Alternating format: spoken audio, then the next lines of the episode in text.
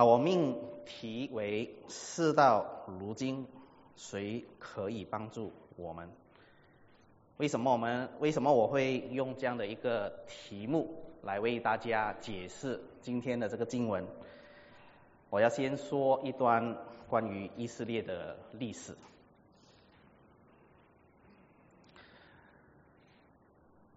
神的旨意原本就是让以色列人可以统治、管理迦南这个地。神亲自透过摩西的口为他们颁布律法典章，当中的律法典章就是神要以色列子民遵守他的话，用他自己所吩咐的方式去管理迦南地。去统治迦南地，所以当神透过摩西的时候，摩西往往用的语气是非常的严厉，有原因的，不是随便说两三条条例要他们遵守这么简单。为什么要用这么严厉的？因为神知道以色列人往往就是不听教训，他们很难去遵守神的话语。所以神要用严厉指责的方法去提醒他们，这是你们要守的。神不单只要以色列人统治管理迦南这个地，神同时也答应过他们，他会亲自的与他们同在。目的当然神要彰显他自己荣耀，在迦南这个地。而为什么要彰显神自己的荣耀？因为神也要看，让当中的列邦列国透过以色列子民看到神自己的奇妙的作为，看到神自己就是那个地的真正的主人，好让其他的列邦列国都能够归向神自己。说这样的经文其实取自于《生命记》第四章第一到第二节，当中就说到现在以色列啊。听我所吩咐教导你们的律例典章，要遵行，好使你们存活，得以进入耶和华你们列祖之上帝所赐给你们的地，承受为业。我吩咐你们的话，你们不可加，也不可删减，好叫你们遵守耶和华你们上帝的命令，就是我所吩咐你们的。你会看到是多么的严谨的。一句都不能加，一句都不能减，这是神的命令。但是很可惜的，以色列人的确是很顽固，他们不愿意遵守神的律例典章，不愿意听从神的吩咐，用神的方法去管理统治迦南地。他们原本理应就在他们的生活模式。去活出来，去实行出来，实行一切关于神自己的教导。但是，当约书亚带领他们进入迦南地之后，约书亚年老死去了之后，以色列的子孙，他们要偏行己路，他们不但没有遵守神自己的命令。驱赶敌人出迦南地，同时他们也因为受了当时的这些外邦文化的影响，他们竟然也一同敬拜偶像，最终神的命令被侮辱了，他们不听从，他们好像在羞辱神自己一样，所以神愤怒。并且惩罚他们。原本他们就是应该遵守神的话去统治迦南地这个地方，现在他们不用神的方式，他们用自己的方法。神讲惩罚他们很简单，任凭你去，你喜欢用你的方法就用你方法。神不再与他们同在，神只是在远远处的看着他们，你用你的方法去行吧。到最后怎样？他们的确被当时的这些列国仇敌围攻，导致他们有一个很长的时间，他们没有的过着和和平安逸的生活。这是以色列自己选的，不是神要赐给他们。因为神赐给他们原本是好的，很美的，就是听从他的话，你就可以成为迦南地的主人。但是他们没有选择跟随神。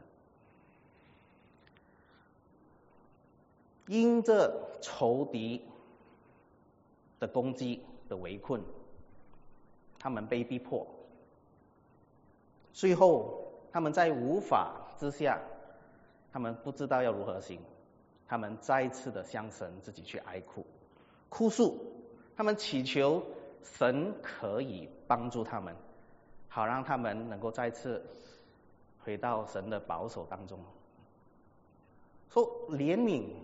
人的神，他看顾以色列，他就在当中兴起了史诗，让史诗去带领以色列重回到神的怀抱当中，教导他们如何作战。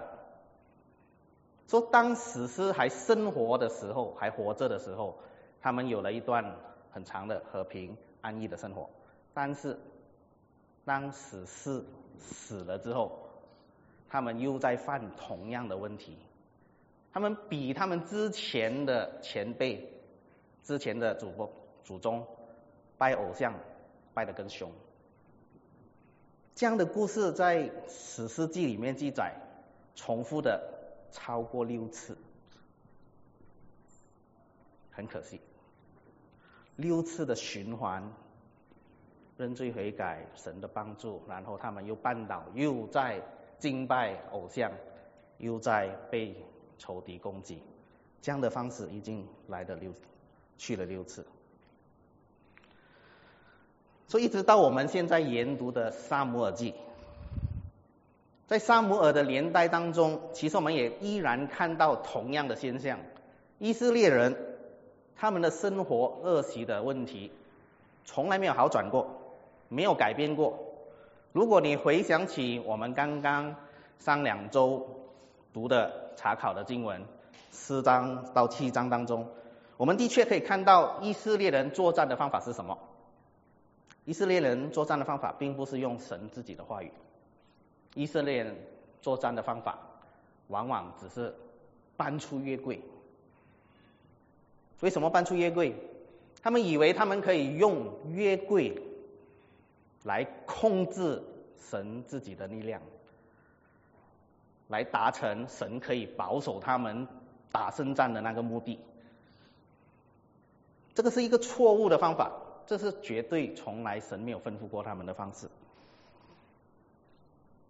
他们以为他们可以操纵神，很可惜的，神不是这样，神不理会他们，就让他们用他们自己的方法。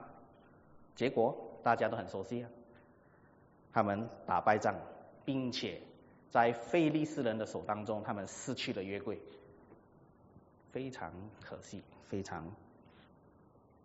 包括当中当时的以利基斯也觉得很心疼，失去了约柜，但是要想清楚，身为祭司，他都没有好好的带领他们。但是神有没有因这以色列人不帮助神、不聆听神的话语，就失去神自己的荣耀？没有啊，神依然还是在迦南地掌权。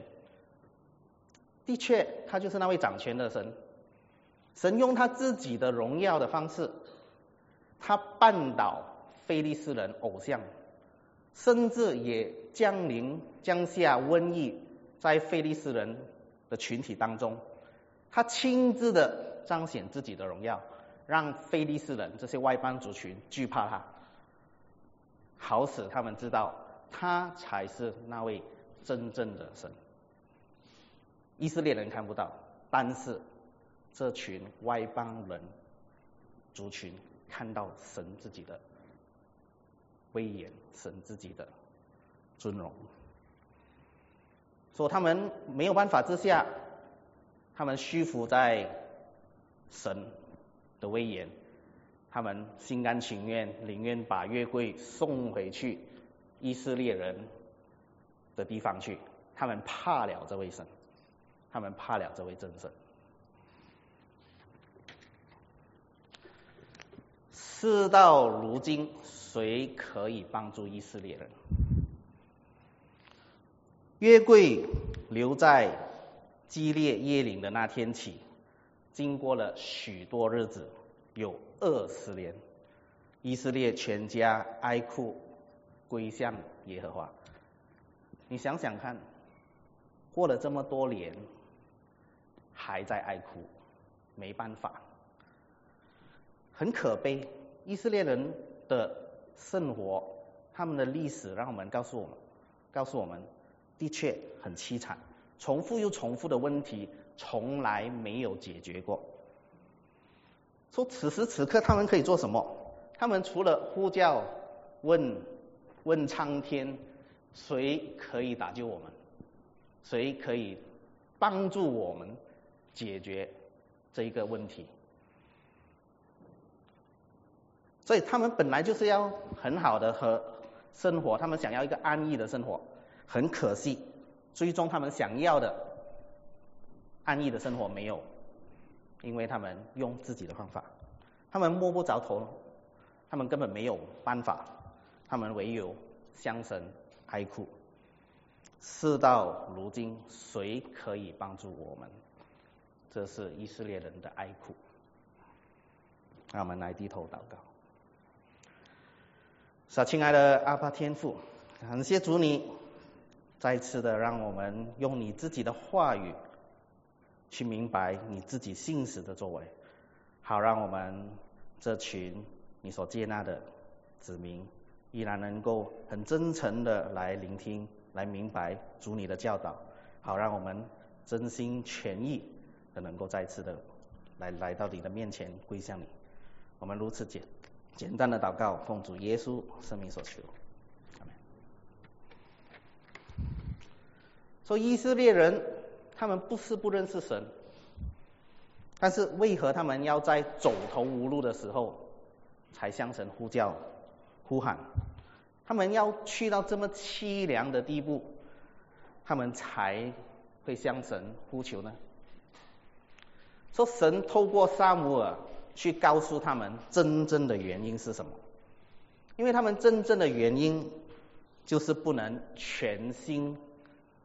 归向耶和华，神透过萨姆尔，让萨姆尔指出他们最顽固的恶行，就是不愿意回到神的面前，不愿意单单侍奉耶和华。经文记载在三到四节，萨姆尔对以色列全家说：“你们若全心回转归向耶和华。”就要从你们中间除掉外邦的神明和雅斯他路，预备你们的心归向耶和华，淡淡侍奉他，他必救你们脱离非利士人的手。以色列人就除掉朱巴利和雅斯他路，淡淡侍奉耶和华。我们可以看得很清楚，以色列人的确从来都没有一颗能够归向神的心。如果他们真的是爱神的话，他们理应早就应该遵守摩西所颁布的律例典章啊。但是他们就是不要听，除了我以外，你不可以有别的神。大家很熟悉啊，以色列人非常熟悉啊，十诫的第一条啊，这就是最基本他们都不能守的命令。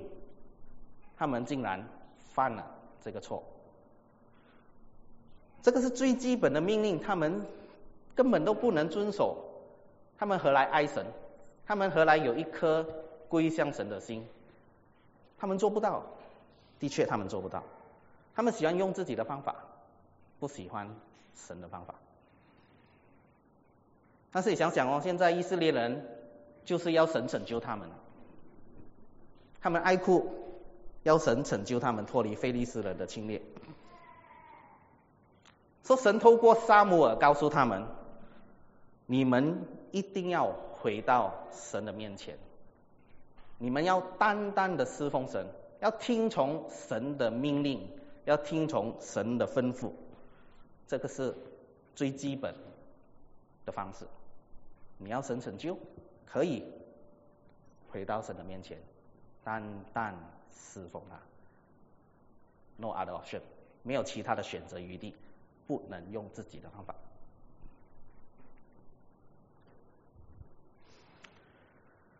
同样的，身为基督徒的我们，我们是否有肯花时间去阅读、去明白神自己的话语呢？还是我们受了现代麦当劳的思想、快速的思想？哎呀，时间不够，我做什么东西都要快，最好我连灵修、祷告、生活都要快。啊，随便翻开一本圣经，嘟，啊，指了一段经文，读了，然后祷告，随便三到五分钟了事解决。阿门，可以吗？又或者我们好像以色列人一样？用尽一切自己的方法，包括他们就是搬出神的约柜。当他们在自己生命受到危险的威胁的时候，受到打击的时候，他们想要用这样的方法去解决，像不像是平时不读经、临时摇绳索的一种感觉？没有事不找神，有事的时候才搬出神的命令。才搬出神自己的方法，多么惋惜，多么可惜。但是我奉劝，如果我们自己本身的确有这样的恶行，一定要除去，因为这样的方式敬拜神，其实是控制假神偶像的方法。我们的神是又真又活的神，他可以用自己彰显自己的权威、自己的荣耀方法。去处理菲利斯人外邦的偶像，他是掌权的神，我们不能用这样的思维去控制神，不能有事才找他，无事有事才找他，无事就把神抛开一边，不能，这个是敬拜偶像的方法。我们敬拜真神的方法，真的是很简单，聆听他的话语，单单侍奉他，别无方，别无其他方法。所以千万不要为自己制造偶像。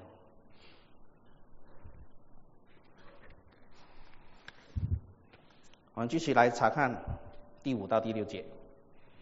萨母尔说：“要召集以色列众人到米斯巴去，我好为你们向耶和华祷告。”他们就聚集在米斯巴，打水浇在耶和华面前。当他当日，他们惊时说。我们得罪了耶和华。萨姆尔在米斯巴做以色列的史事，说曾已经犯过罪了，已经犯罪的以色列人，他们要再次获得神的成就，其实不是单单驱逐一个小一个偶像小动作就可以了，他们要回到神的面前认罪悔改。萨姆尔身为他们的史诗。就是担起了这个带导的工作，他必须带领这群有过犯的以色列人回到神的面前，认真的认罪悔改。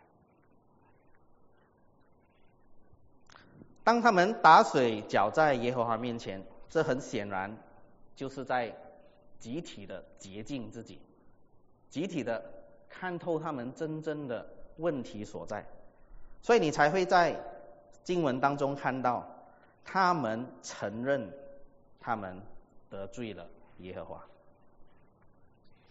说此时此刻的以色列人，他们的确需要知道自己真正的问题所在，在哪里？他们就是拜偶像，没有单单侍奉神，这是他们最基本的错。以色列人。干犯了第一和第二条的诫命，所以身为罪人的他们，他们必须寻找沙姆来帮助他们带领他们做认罪悔改。很显然的神是要人真正的归向他要真正的了解我们的心理动机是否真正的归向我们的神。神透过他自己的圣经他自己的真理的话语让我们能够明白我们的内心深处到底是处于什么的一个状态。是敬拜假神的方式，还是利用神的方式，还是真真确确实实的归向他？他透过他的话语教导来审核，不难，你只需要认真的去明白他的教导。圣经当中有很多智慧，有很多神的话语的劝勉，它可以让我们看透我们。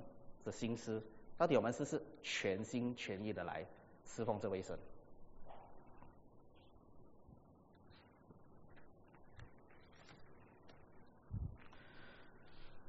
所以，如果你继续看下去的话，你不要以为神没有在审核以色列人那一刻，他们真的是是认罪悔改。你看第七到第八节，菲利斯人听见以色列人聚集在米斯巴。菲利斯的领袖就上来要攻击以色列，以色列人听见就惧怕菲利斯人。以色列人对撒母耳说：“愿你不住的为我们呼求耶和华我们的上帝，救我们脱离菲利斯人的手。”所以你看，当他们以色列人在进行这个认罪悔改的仪式进行到一半的时候，现在敌人要来攻打他们。为什么敌人要攻打他们？这是最佳的良最佳的时机啊！这么多的以色列人全都在同样一处，不单只是这样。如果你看之前的经文，他们是金石的，哪有力可以打？还不是最佳时机吗？全部长老、全部的领袖都在米斯巴这地方，当然是攻打他们最好的时机啊！菲利斯人的确是借用了这样的一个机会，但是同时。神就用这个机会去审核以色列人，到底你现在是是真的归向我这位神？讲看很简单，当他们受到逼迫的时候，现在以色列人有没有很冲动，或者是直接跑出去拿去拿拿起自己的武武器去迎战？他们根本没办法，他们知道他们唯一的选择。就是向神呼求喊救命，他们要沙姆尔，你快点帮我们去向神祈求，因为只有神可以帮助我们，他们根本没有办法了。他们这个时刻和之前在第四章第三节那边完全是不一样的方法。他们不是很着急，他们根本没有的着急了。他们不再用自己的方法，把自己的把信心建立在外在的象征上。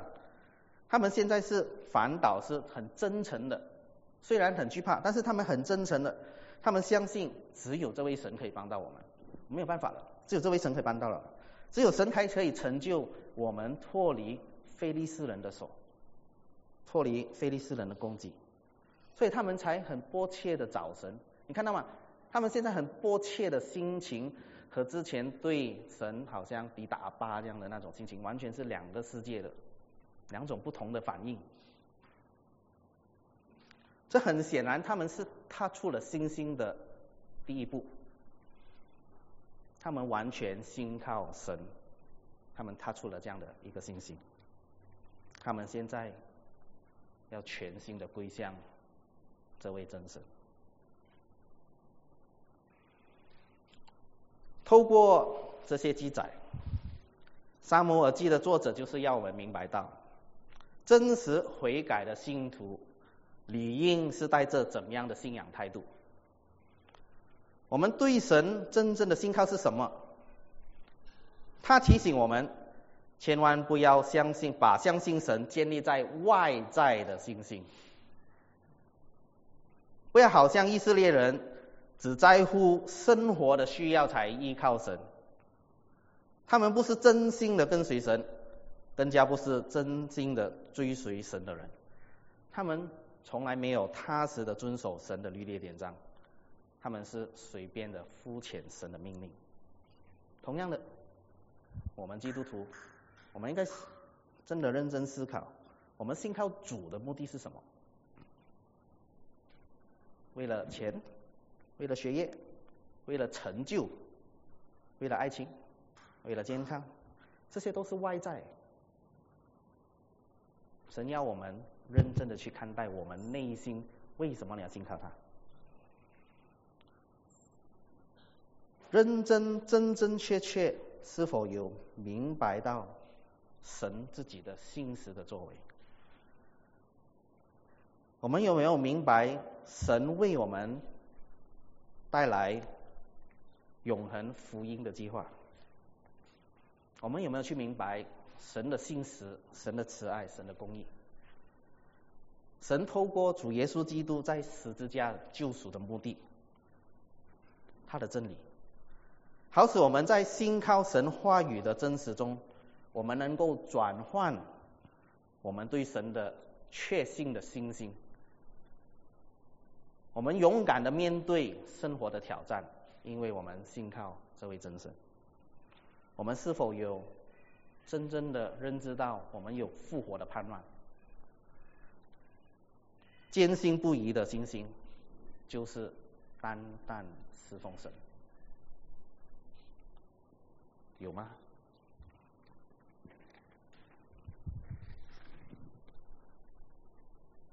好，我们继续来看。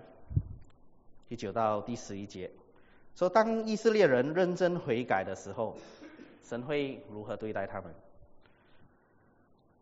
萨姆尔就把一只吃奶的羔羊献给耶和华做全新的燔祭，为以色列人呼求耶和华，耶和华就允许他们。萨姆尔正献燔祭的时候，非利士人前来要与以色列征战，当日。耶和华打雷，发出极大的声音，使非利士人溃乱。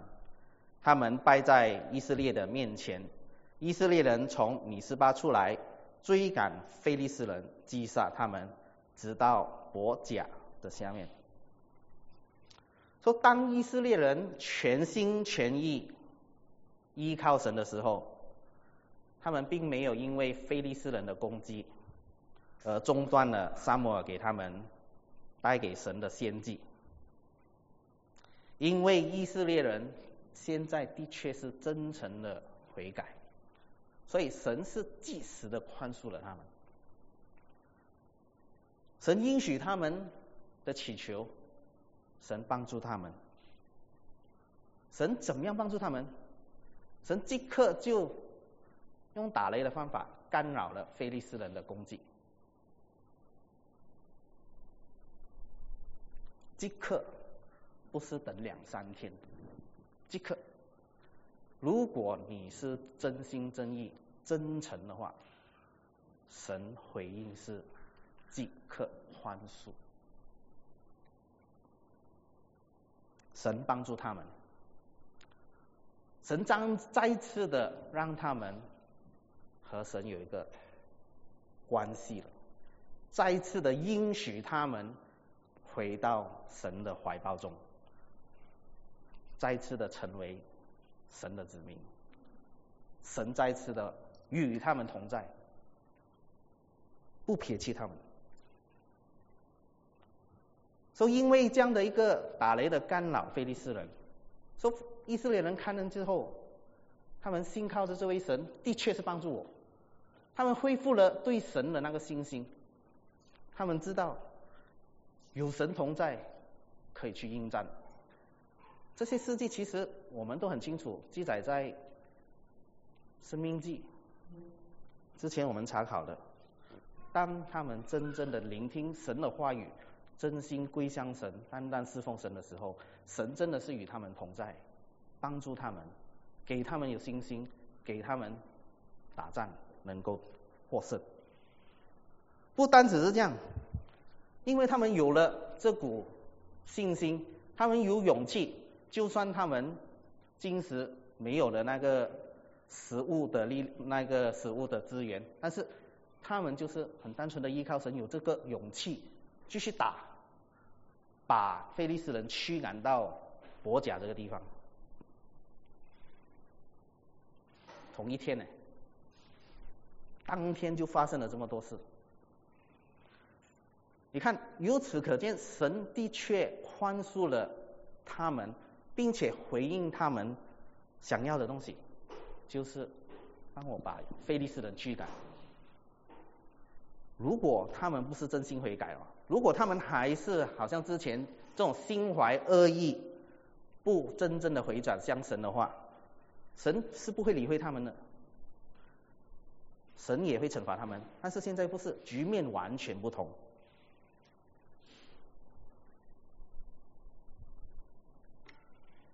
看到吗？二十年前和二十年后的区别。二十年前，他们就是因为利用神的方式，失去了约柜；二十年后，就算没有约柜，认罪悔改，神帮助他们。我们继续来看十二到十四节。萨姆尔拿起一块石头，立在米斯巴和善的中间。给石头起名叫以便以谢，说到如今，耶和华都帮助我们，因此菲利斯人被制服了，不再入侵以色列境内。萨摩尔有生之年，耶和华的手攻击菲利斯人，菲利斯人所夺取以色列的城镇，从以格伦直到加特，都归回以色列了。以色列也从菲利斯人手中收回这些城所属的地界。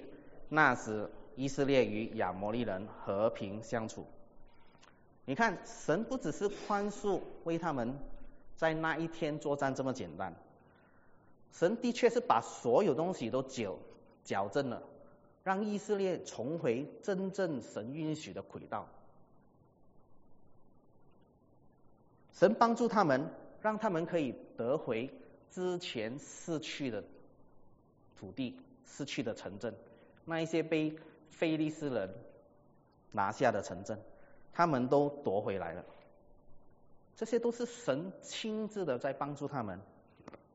其实你可以想，以色列人从来没有做什么东西，但是神就是这么恩待，白白的赐给他们，这是的确是神的恩典。我们没有的，我们没有的讲，这不是神的恩典。神其实可以不用理会这一群以色列人的太过烂鸟，都不听话，那么理会他。但是神没有这样做，神的确是宽恕人的神，条件是你真诚悔改，你单单侍奉他，聆听他的话语，敬畏他。说作者在此提醒我们，神用自己的手去做事，这意味着。偶像是人造的，是死物，他才是那位又真活又真又活的神。所以这里用神用他自己的手去攻击非利士人，有着以色列真神亲自的同在，悔改的以色列人可以收回所有非利士人攻击的侵略的地方，有着神自己的同在。以色列人现在可以更进一步的统治、管理迦南地，有进一步的发展。这些会记载在以后之后的经文，不是在这里。同时有更好的消息，就是原本他另外一个仇敌叫亚摩利亚摩利人，他们因为看到神自己的荣耀降下。在帮助以色列的，他们也不敢侵进攻他们，他们相反与以色列和好。哎，这不是以色列祈求了很多年的吗？他们等待了很多年的东西吗？或者是他们失去了很多年的东西吗？他们就是要这样的一个安逸和平的生活。如果他们一早都已经是听从神的话的话，都不会发生到这么凄惨啊，都不需要。当我们讲到这个萨姆耳记的时候，才讲这么这么好的事情发生了，是吧？因为他们真的是顽固，不听神的话，呃，真的是塞掉那种，心又痒痒这样，是吧？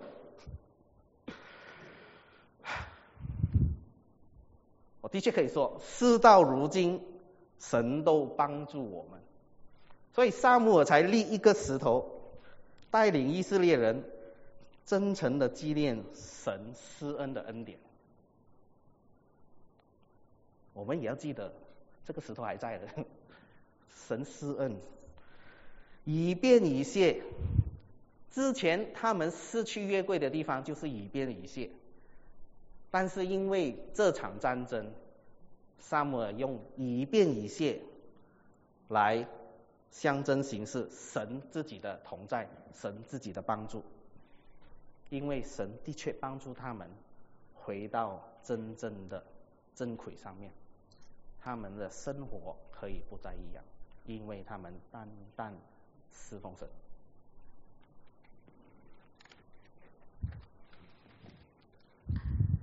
说从沙漠耳记三三节，我们从刚才开始到现在，其实我们可以看到一个一系列的东西。其实神就是要一生忠诚的信徒，是很认真的归向神，同时是很认真的信靠他的那种信徒，一生都忠诚。沙姆尔就是一个当时候这一个他就是这样的一个例子的榜样的信徒。沙姆尔记，他的确是一个一生忠诚的信徒。说一生忠诚的沙姆尔，他是遵照神的命令，他以神透过摩西所立下的模式，他每年都巡回有所有神所设立的地方去审核以色列人。同时，萨摩也装备以色列人与神保持正确的关系，信靠神的话语，为了神的荣耀而生活和工作。这一是一幅美丽的属灵光景。所以你会看到，在十五到十七节，萨摩尔讲忠诚，他一生都做以色列的史诗，他每年都去波特利亚、贾贾、米斯巴这些地方去审判。以色列人，萨母尔做的东西不多啊，就是审判啊，领导他们，带领他们回归、认罪悔改，回到神的面前。甚至他年老的时候回自己的家乡的时候，他也在他家乡也是做同样东西，就是审判以色列人，在那里纪念神。他做东西不多，就是遵守神的话。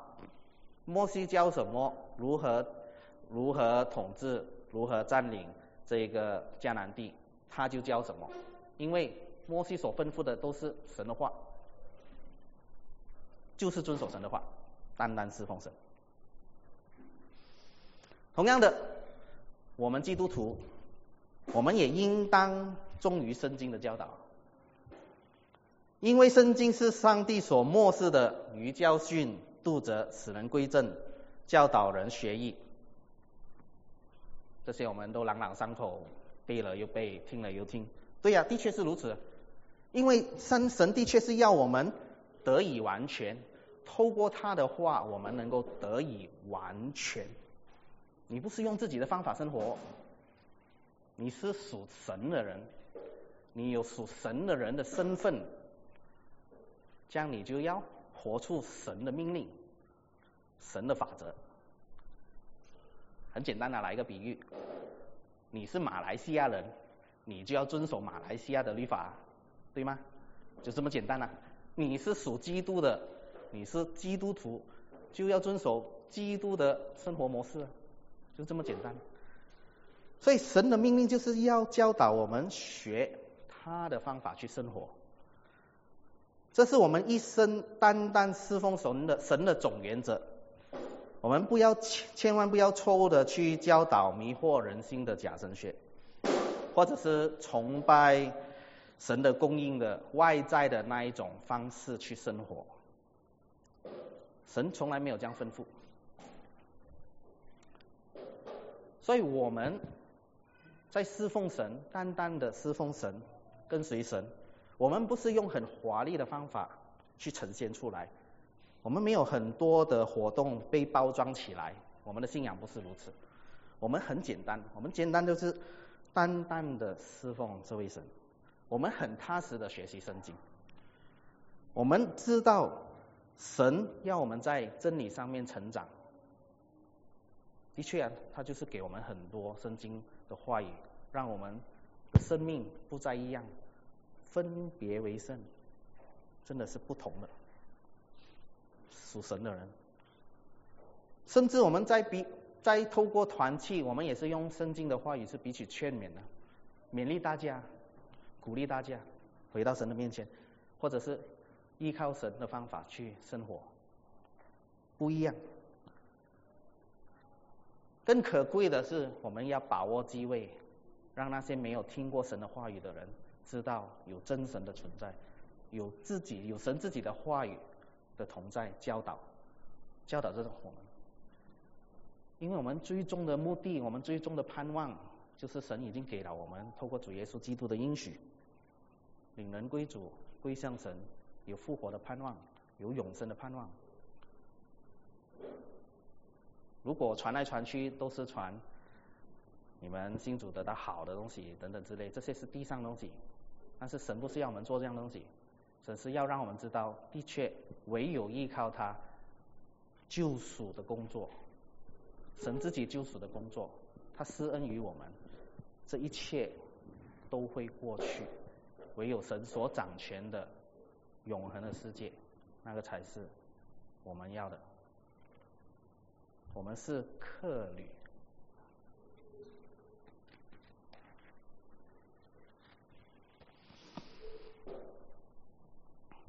最后，我总结一下：慈爱怜悯人的主，其实他早已预备了一条成就人类的计划。